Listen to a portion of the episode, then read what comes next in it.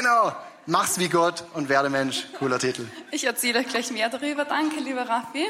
Mach's wie Gott, werde Mensch. Das ist unser Christmas Morning heute. Und ich habe eine Neuigkeit aus dem Newsticker von Postillon. Gehen miteinander aus. Kerzen haben Date im Regen. Das ist ein Sickerwitz, das braucht ein bisschen. Okay, also für alle, die es nicht kapiert haben. Sie gehen miteinander aus, beide geben ihre Flamme auf. Ja, also Weihnachten ist, ist immer so ein interessanter Moment, weil wir in Gleichzeitigkeiten leben und wahrscheinlich bemerkst du das auch in deinem Umfeld, deinem Kontext, vielleicht sogar in deiner Familie. Weihnachten ist keine einfache Zeit. Und ich weiß auch nicht so genau, ob es diese Idylle, die wir ständig erträumen, ob es die, ob die Weihnachten gerecht wird. Wir werden ein bisschen schauen, was Weihnachten in unserer Zeit eigentlich wirklich bedeutet und was Gott uns für eine Message damit sagen will. Fakt ist, dass wir in einer Welt leben, wo sehr viel Leid herrscht. Ja, und da musst du nur die Zeitung aufschlagen, dann liest du mehr als genug an Drama. Ich sage manchmal schon gar nicht mehr gern die Zeitung auf, weil es so viel Mord und Totschlag rundherum. Ähm, wir hören von Krieg in der Ukraine. Wir wissen, dass viele Leute, dass viele Probleme viele Leute nicht in der Zeitung stehen, ja, dass viele Leute sehr unter Einsamkeit leiden und Weihnachten ist eine besondere Zeit, wo das sichtbar wird, ähm, dass es sehr viele zerrüttete Beziehungen gibt. Und die Frage ist auch, ähm, warum sollten Beziehungen an Weihnachten plötzlich funktionieren, wenn sie das ganze Jahr über nicht fun funktionieren? Irgendwie haben wir so diese Vorstellung, okay, an Weihnachten muss die ganze Familie beisammen sein, alle sind glücklich, alle ehren sich gegenseitig und ja, es ist nicht immer so, es ist nicht immer dies, dass die Beziehungen, die sonst kaputt sind, plötzlich am Heiligen Abend alle wieder funktionieren. Ich höre sehr viel, es kommen sehr viele Gebetsanliegen zu mir von Leuten, die wirklich sehr schwer beladen sind und ich bin manchmal wirklich schockiert, welche Lasten Leute tragen. Ja, also angefangen von psychischen Krankheiten, Depression bis hin zu Leuten, die unter Long-Covid leiden und ähm, körperlich einfach sehr gebrochen sind, unheilbare Krankheiten, unaushaltbare Schmerzen. Ich persönlich muss sagen, ich habe eigentlich nicht so viel Erfahrung mit körperlichem Leiden, also recht überschaubar, recht wenig. Und deshalb finde ich es immer sehr krass, dass wenn ich höre, dass Leute wirklich sehr stark zu leiden haben unter körperlichen Schmerzen und das ich, echt eine, eine Qual ist. Und ja, ich war vor kurzem in, vor drei Wochen circa, war ich im Gottesdienst und nach dem Gottesdienst kommt ein Mädchen zu mir und sagt, ich habe seit einigen Tagen immer wieder denselben Traum und du kommst in diesem Traum vor und ich, sie weiß aber nicht mehr alles, was dort passiert ist, aber mir blieb ein Wort hängen. Und das möchte ich dir sagen. Und dann sagt sie mir dieses Wort, und das Wort war ein rätselhaftes Wort, weil es hieß Nordwind, erwache. Und ich habe mir gedacht, oh, okay, ja, ich denke mal drüber nach. Aber ich muss auch sagen, ich, ich habe eine Ahnung, ich habe schon einen etwas einen Connex dazu, weil ähm, ich weiß, es ist ein Wort aus einem Buch in der Bibel, ein kleines, dünnes Buch in der Mitte der Bibel, nennt sich das Hohe Lied. Ja, das ist eigentlich eine Liebesgeschichte zwischen einem König, der sich in ein Hirtenmädchen verliebt und er will dieses Hirtenmädchen gewinnen. Und in dieser ganzen Szene gibt es immer eine Dynamik, ja, von so, sie finden sich, dann ist der Geliebte wieder weg und dann kommen sie wieder zueinander und so weiter. Und da gibt es diese eine Stelle, was heißt, Nordwind erwache, Südwind komm. Und in der Auslegung der Rabbiner bedeutet dieses Nordwind, also der Nordwind steht für das Leiden und für die Prüfung. Und dieses Mädchen sagt zu mir, Nordwind, erwache. Und ich mir gedacht, okay, Leiden und Prüfung, erwache, es ist jetzt nicht das allerermutigendste Wort. Ja. Zum Glück kommt dann auch der Südwind. Der Südwind steht dann für das Positive. Okay, dann gehe ich mit diesem Wort drei Tage an meinem Geburtstag am Abend habe ich dann erfahren, dass der Patrick, mein Mitbewohner, Mentor, Freund, alles mögliche, WG-Kollege, ähm, eine Krebsdiagnose bekommen hat. Ja, und das war echt, also für uns alle sehr erschütternd, völlig aus heiterem Himmel. Und ich habe gedacht, oh, okay, der Nordwind ist gekommen. Der Nordwind ist gekommen. Er, bläst und der Nordwind ist eisig, der ist kalt. Ja.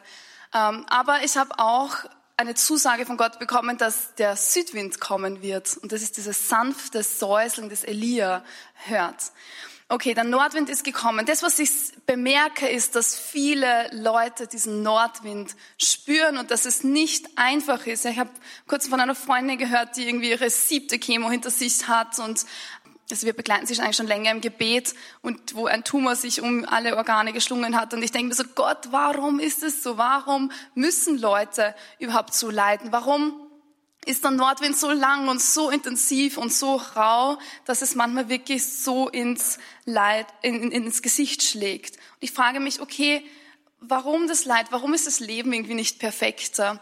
Und ähm, ich, ich möchte jetzt ein bisschen da reintauchen in diese Realität von Bethlehem, weil Bethlehem bedeutet eigentlich totales Chaos. Ja? Das dürfen wir nicht vergessen. Bethlehem war total überfüllt zu der Zeit, wo Josef und Maria dort waren. Ja? Also es war überhaupt nicht das perfekte Timing.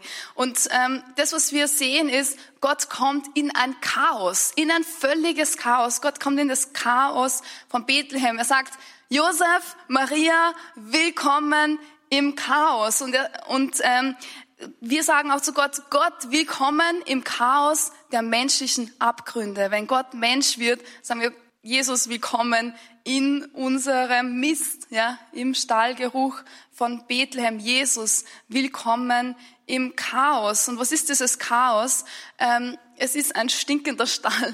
Wir verklären das dann immer mit Sternenstaub, basteln wunderschöne Krippen und machen Ausstellungen, welche Krippe dann am schönsten ausschaut und so weiter. Die Realität ist nicht so. Das war einfach eine, eine Höhle, ein stinkender Stall, ein kalter Stall. Sicherlich war das nicht gut genug für eine gebärende Frau. Wir reden hier von einer Teenager-Mama, übrigens zur Info, die unverheiratet das Kind empfangen hat. Also die Umstände waren nicht so glorreich. Und es ist ein totales Überfüll, totale Überfüllung in Bethlehem. Wir dürfen nicht vergessen, dass die, die Familie Jesu wird in kürzester Zeit zu Flüchtlingen werden wegen ihm. Ja? Sie werden nach Ägypten fliehen müssen. Und wir dürfen nicht vergessen, seine Geburt löst eine Welle von Morden aus, nämlich Kindermorde. Sehr dramatisch. Gott entschied, dass er ein Baby wird. Er kommt zu den scheinbar ungünstigsten Umständen. Er kommt nicht nach Nazareth, ja, wo Maria wenigstens ein Haus hat mit Josef und so weiter, sondern er kommt nach Bethlehem und wir denken so, Gott, du hättest doch eine Woche warten können oder wenigstens drei Tage. Dann wären die wieder in Nazareth gewesen, wäre alles ein bisschen gemütlicher gewesen. Aber nein, Gott entscheidet sich sein Timing. Er kommt wirklich ins totale Chaos. Und das Dramatische, er macht noch mehr Chaos. Also der Anfang war recht chaotisch. Ich muss sagen, ein das Präludium war noch viel dramatischer. Was war das Präludium? Das Volk Israel wird in Ägypten unterdrückt vom Pharao. Wir kennen die Geschichte. Und irgendwann haltet es ein junger Mann nicht mehr aus, ja. Und er sagt, das kann nicht sein. Seine Wut ähm, ermordet er einen Sklaventreiber. Und dann ist es so, dass dieser junge Mann, sein Name ist Mose, er bedeutet eigentlich der Sohn, dieser Name, bedeutet wörtlich der Sohn.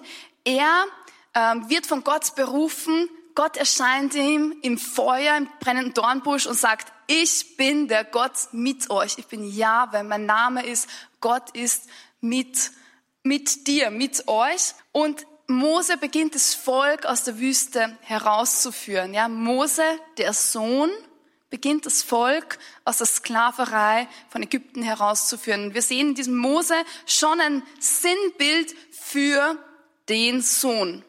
Den Sohn, der das Volk uns aus der Sklaverei der Sünde herausführen wird. Und dann äh, wird es 40 Jahre lang durch die Wüste geführt, weil es ein störrisches Volk ist und immer wer abwandert und Blödsinn im Kopf hat.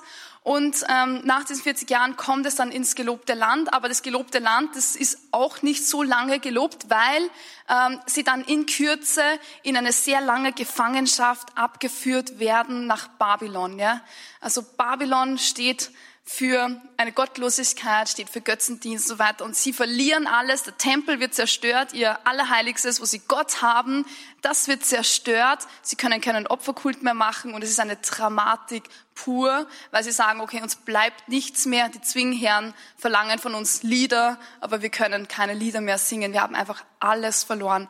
Und dann irgendwann kehren sie zurück, bauen Jerusalem wieder auf aber dann kommen die Römer und sie werden weiterhin unterdrückt. Und dieser Ruf und diese Sehnsucht nach einem Retter wird immer stärker. Sie sehnen sich danach, dass ein Retter kommt. Und das ist auch das, was wir brauchen. Wir brauchen einen Retter. Wir können das nicht alleine machen. Ich glaube, es ist eine Realität, die sehr viele Menschen erleben. Okay, ich kann es nicht allein, ich will nicht allein, ich bin fertig mit der Welt, ich brauche einen Retter.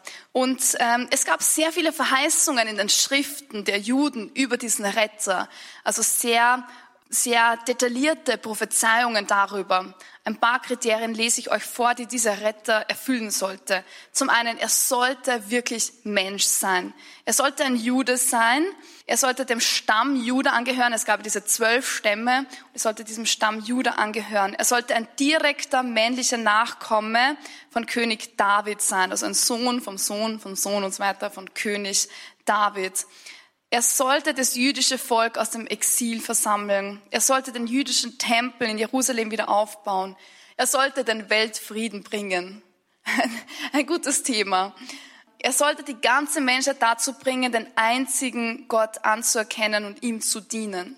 Und da gibt es sehr viele hunderte von diesen Prophezeiungen, die sehr detailliert sogar die Geburt und die Art und Weise, wie er sterben soll, vorauszeichnen. Und eine von diesen Prophetien möchte ich euch vorlesen. Das ist aus Ezechiel 37, wo es heißt, mein Knecht David wird König über sie sein und sie werden alle einen einzigen Hirten haben. So David steht schon wieder für diesen Messias König. Sie werden in dem Land wohnen, das ich meinem Knecht Jakob gegeben habe. Ich schließe mit ihnen einen Friedensbund. Es soll ein ewiger Bund mit ihnen sein. Ich werde sie aufrichten und zahlreich machen. Ich werde mitten unter ihnen auf ewig mein Heiligtum errichten und über ihnen wird meine Wohnung sein. Das ist eine starke Verheißung. Ich werde ihnen Gott sein und sie werden mein Volk sein. Diese tiefste Sehnsucht im Herzen Gottes. Und die Nationen werden erkennen, dass ich der Herr es bin, der Israel heiligt, wenn mein Heiligtum auf ewig in ihrer Mitte ist. Gott, Gottes Herzschlag, sein Traum ist, dass wir äh, ihn anerkennen als Gott und dass er unser Gott sein darf und dass er uns erhöht an seine Seite, ähm, damit wir mit ihm herrschen. Und das, was wir in Bethlehem sehen, ist eine skandalöse Enthüllung seines Wesens. Ja? Wir hören von einer Volkszählung in Bethlehem und auch Bethlehem wird schon prophetisch vorausgesagt, also diese Geburt in Bethlehem, und zwar in Micha 2,6, wo es heißt, du Bethlehem im Land Juda bist keineswegs die unbedeutendste von Judas führenden Städten. Denn ein Fürst wird aus dir kommen, der als Hirt mein Volk Israel führt. Und wenn wir auf das Wort Bethlehem schauen, ist es auch interessant, und die Berufung dieser Stadt ist, es ist die Stadt des Königs. Ja? Also es ist die Stadt, wo der große König David heraus hervorkommt, aus ein Sinnbild für das Königtum. Und der Name der Stadt bedeutet Haus des Brotes. Ja? Und wir sehen später, werden wir sehen Jesus, der sagt, ich bin das Brot, ähm, das in die Welt gekommen ist. Also wir merken schon in diesem Namen sind sehr viele ähm, geschichtsträchtige Details. Okay, und wir lesen also von einer Volkszählung, die es hatte oft auch militärische Gründe. In dieser Zeit befahl Kaiser Augustus, ihr kennt es alle, wahrscheinlich alle gestern gelesen, dass alle römischen Bürger seines Reiches sich in Listen eintragen sollen. Diese Anschreibung eignete sich, als Quirinius Statthalter war und so weiter. Und dann ging jeder in seine Stadt und auch Josef machte sich auf den Weg. Er gehörte zur Nachkommenschaft Davids, ja, was wir gerade gehört haben. Er erfüllt diese Prophezeiung, musste deshalb aus der Stadt Nazareth in Galiläa in die Stadt Bethlehem, also die Stadt des Königs in Judäa, reisen, um sich dort mit Maria, seiner Verlobten, eintragen zu lassen. Maria war schwanger und als sie in Bethlehem waren, kam für sie die Zeit der Entbindung. Sie brachte ihr erstes Kind zur Welt. Es war ein Sohn, wie Mose. Sie wickelte ihn in, in, Windeln und legte ihn in eine Futterkrippe, weil sie keinen Platz in der Unterkunft fanden. Also diese Geburt und wir sehen, dass es, dieses Kind bekommt den Namen Jesus. Ja? Der Name Jesus bedeutet Gott rettet, heilt uns befreit. Und wir sehen auch interessanterweise, das Kind wird in Windeln gewickelt. Wo kommen diese Windeln noch einmal vor? Ähm, nicht ganz genau wörtlich, aber eine selbe Manier. Und zwar, das Kind wird geboren außerhalb der Stadt. Also diese Ställe von den Hirten waren außerhalb der Stadt. Es waren eben Höhlen, die da in den Fels gehauen waren und wo die Tiere bei Unwetter und so weiter Zuflucht fanden. Und dann wickelt Maria das Baby in Windeln.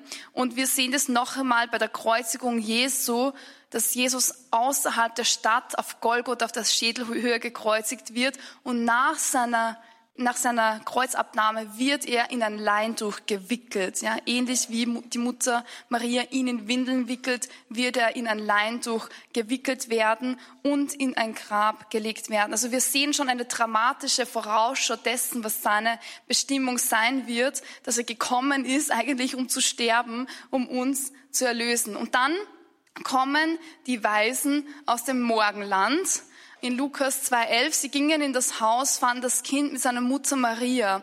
Da warfen sie sich vor ihm nieder und beteten es an.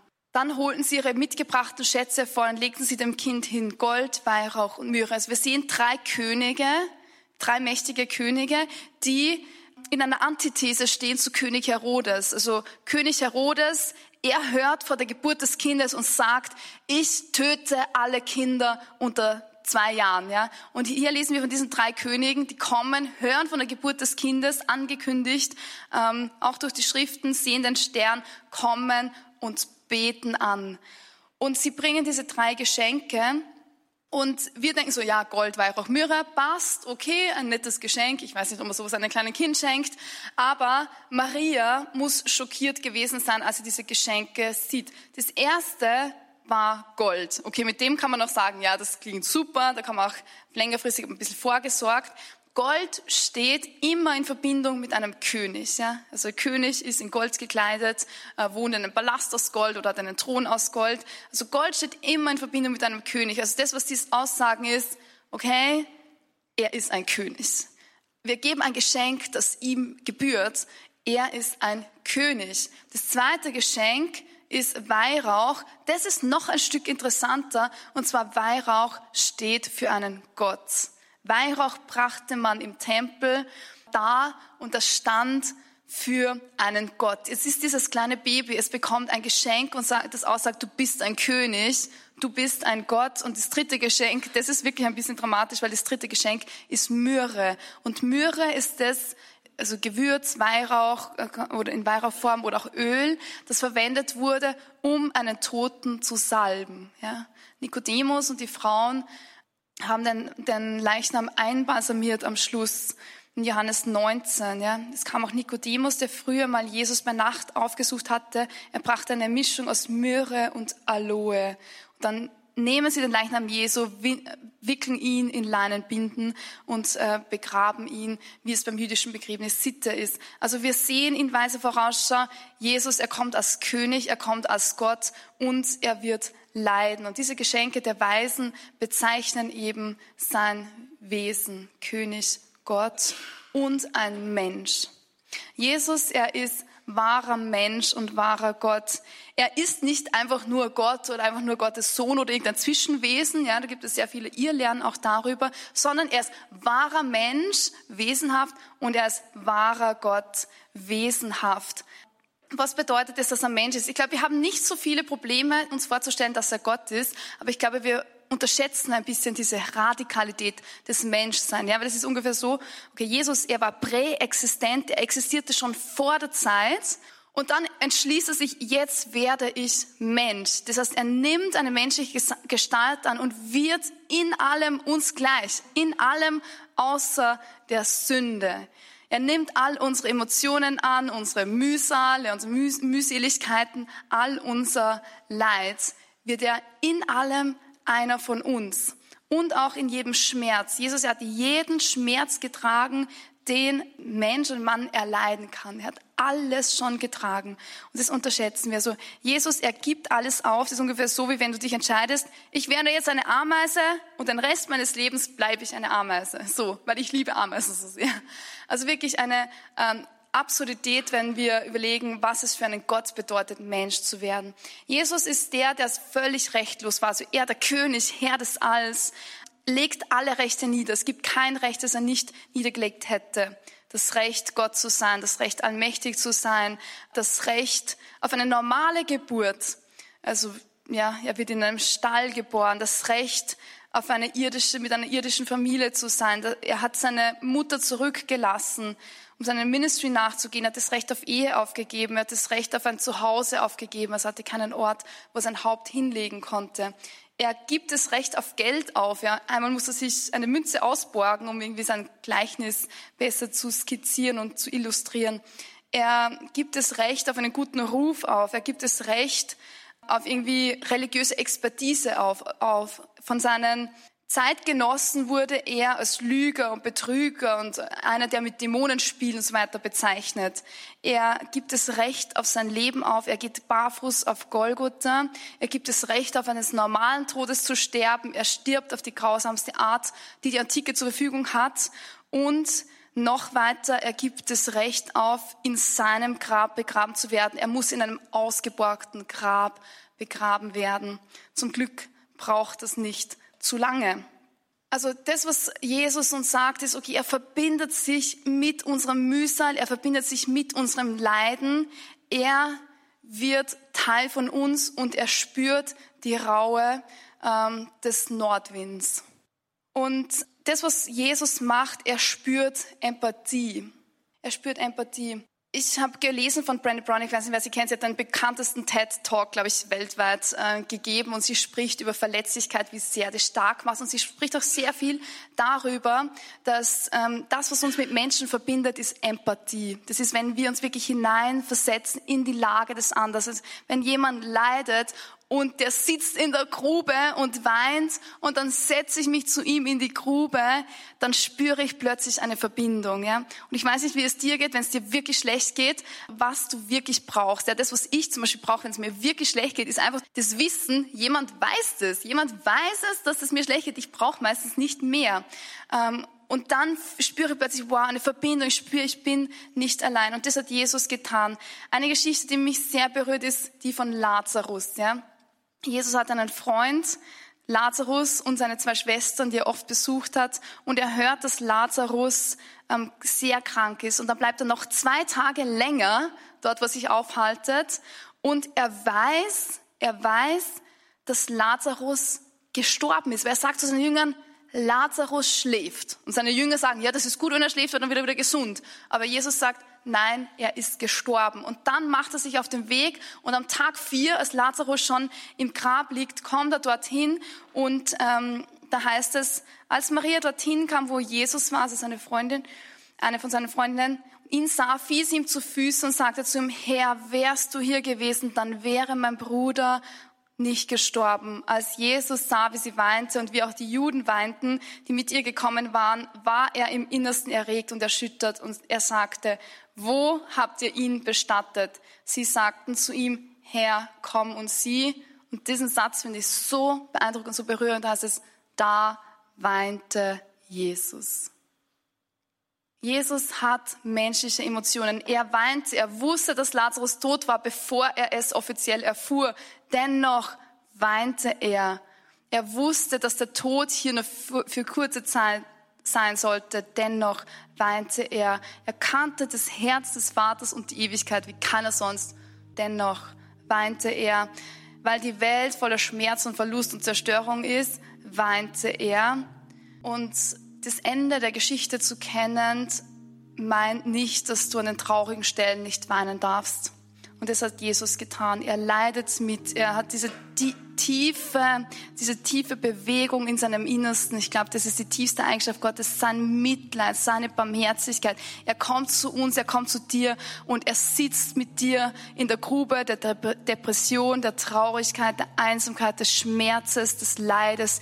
Er sitzt mit dir und dafür ist Jesus in die Welt gekommen, um mit dir zu sein und sein Leid mit deinem Leid zu verbinden. Und er ist durchgegangen durch das Leid, durch den Nordwind zum Südwind, wo dieses sanfte Säuseln Gottes kommt und wo er dich mitführt in seinem Siegeszug und wo du den Duft seiner Gegenwart an allen Orten verbreitest. Jesus ist gekommen, um mit uns mitzuleiden und das ist die Botschaft von Weihnachten. Jetzt möchte ich kurz beten. Jesus, danke, dass du gekommen bist um einer von uns zu werden. Du wurdest, was wir sind, damit wir werden können, was du bist. Du wurdest eine von uns. Und ich danke dir, dass du uns erlöst hast in unserer Menschlichkeit, um uns mehr an dein Herz zu ziehen, um uns so werden zu lassen, wie du bist. Jesus, wir beten dich an und wir danken dir. Amen.